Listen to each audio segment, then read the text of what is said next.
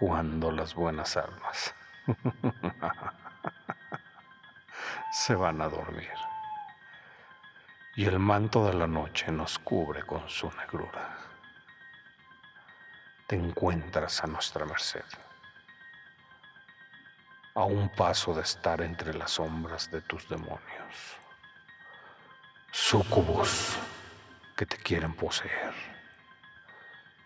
incubus que te llevarán a el lado oscuro de la luna, de la luna, de la luna.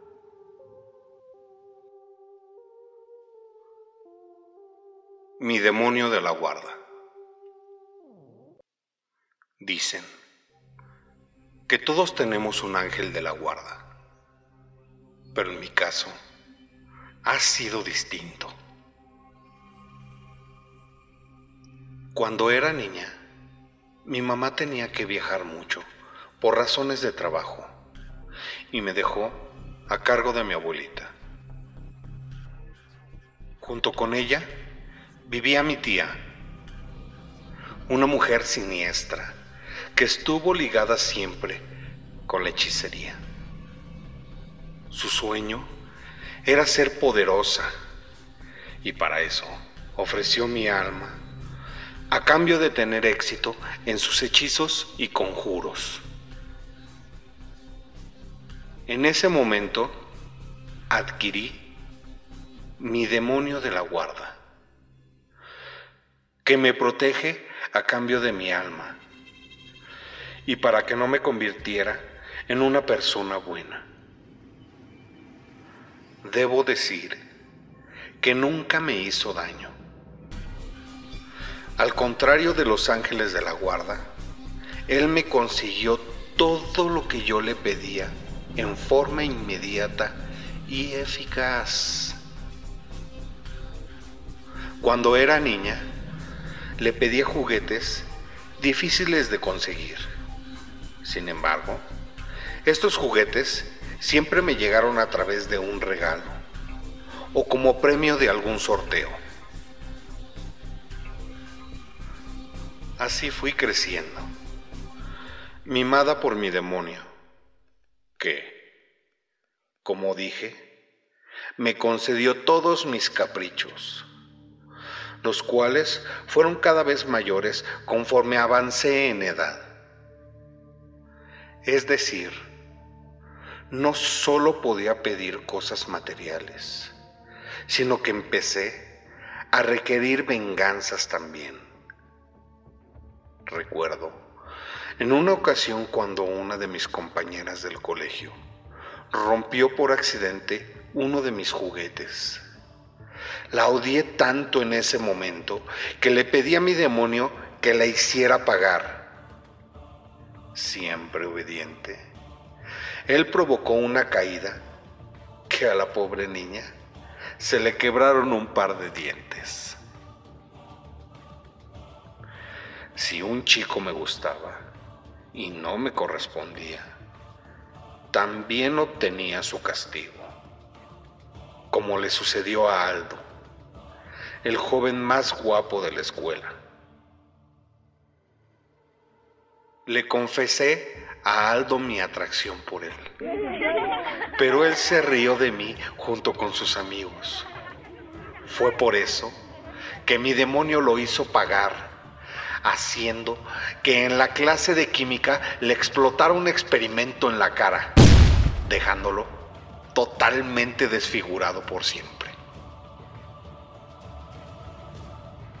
Después, fue el turno de Marcelo, un chico tímido, con el que pensé que no tendría problemas para que me aceptara.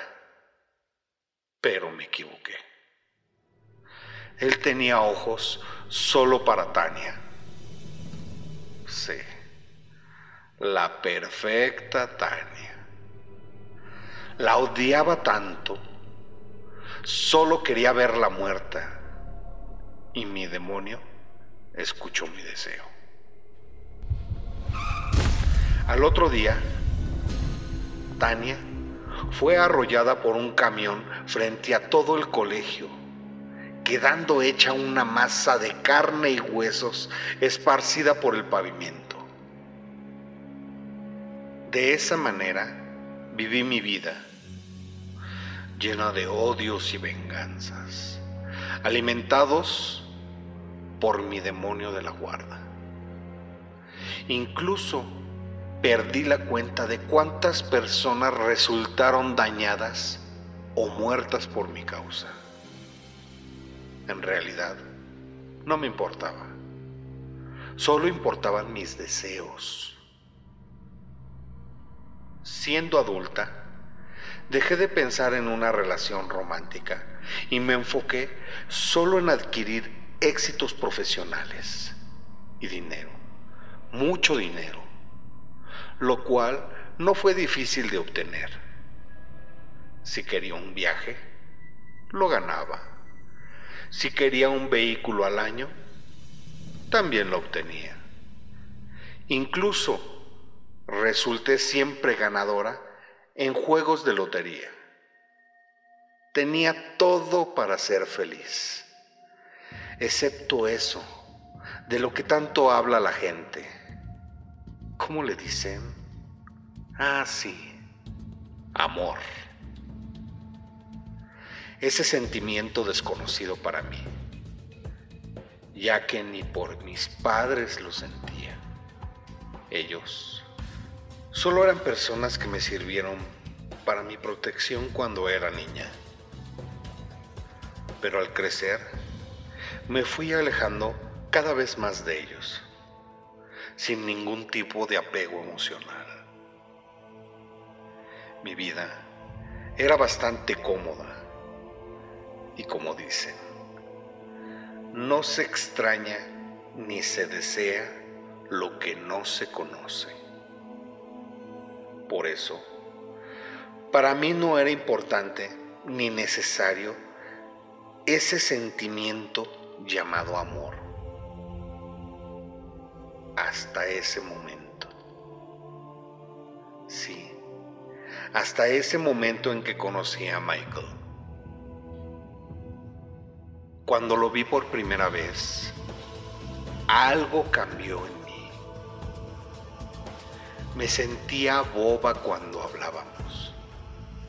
Algo en él era diferente a todos los hombres que había conocido. Pero no podía explicar qué.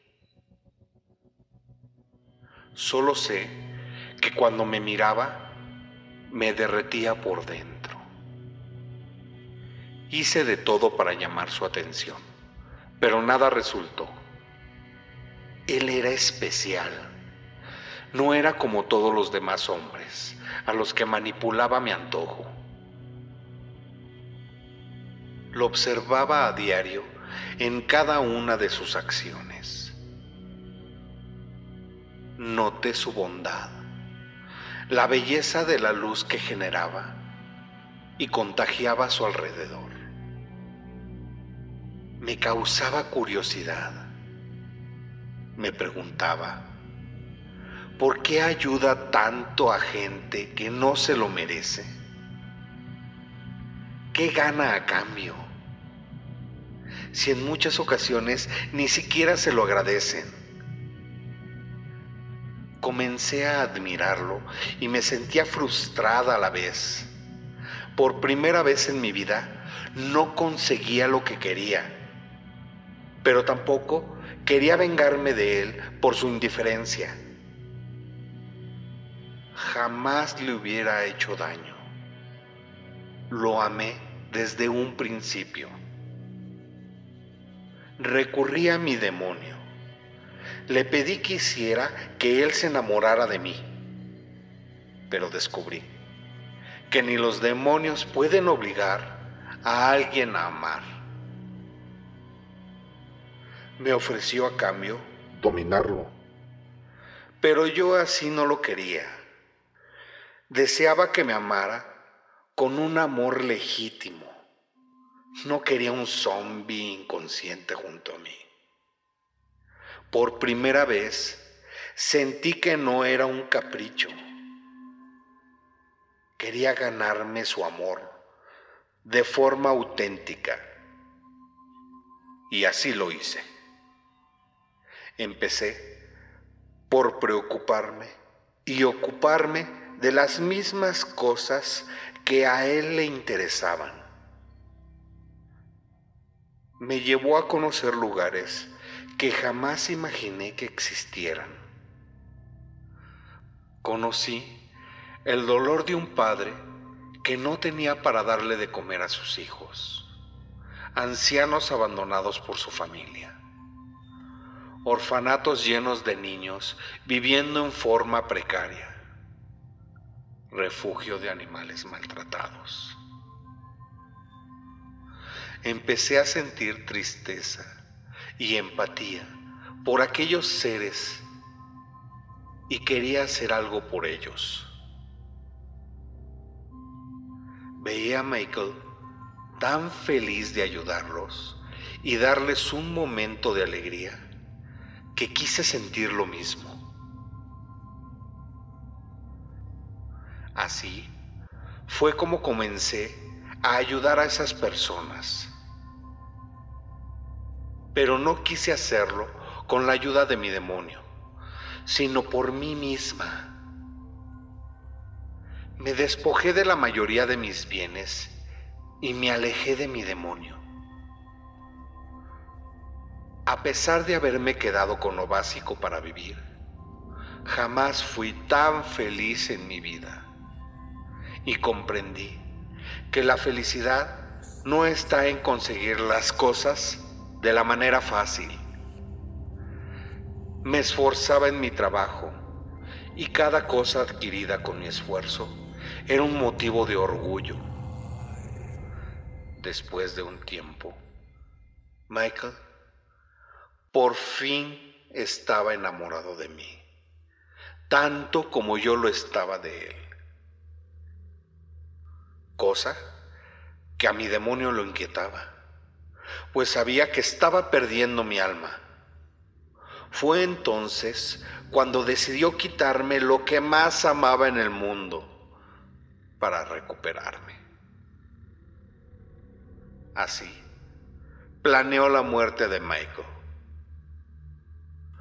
La noche en que Michael y yo salimos del orfanato, los chicos primero, donde inauguramos un espacio donde los niños ahora tendrían una sala de juegos y un comedor nuevo fue cuando nos cruzamos con aquellos pandilleros que nos siguieron hasta el estacionamiento.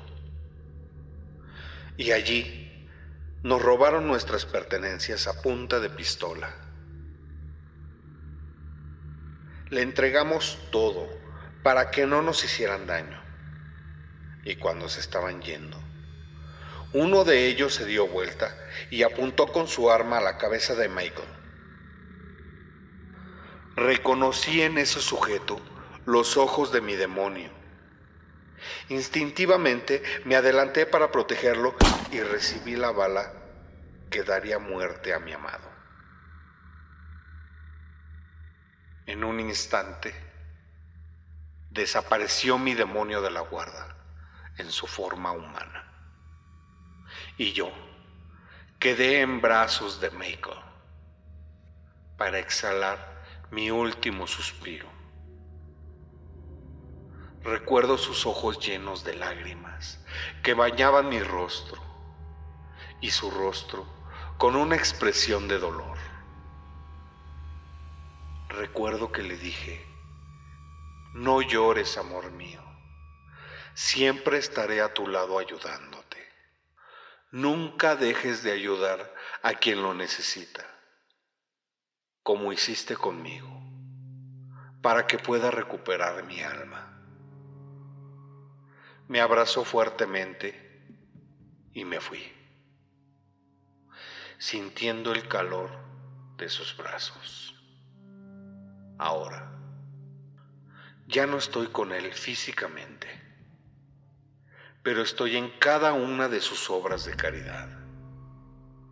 Él es un ser especial, diferente, es muy querido y amado, Y eso me hace estar orgullosa de mí misma, ya que al sacrificar mi vida, no solo recuperé mi alma, sino que le di vida a mi ángel, mi amado Michael. Y por fin pude deshacerme de mi demonio de la guarda. Por esta noche he tomado lo necesario de ti. Ya puedes ir a descansar, que pronto te volverán a traer a el lado oscuro, a el lado de la luna. De la luna.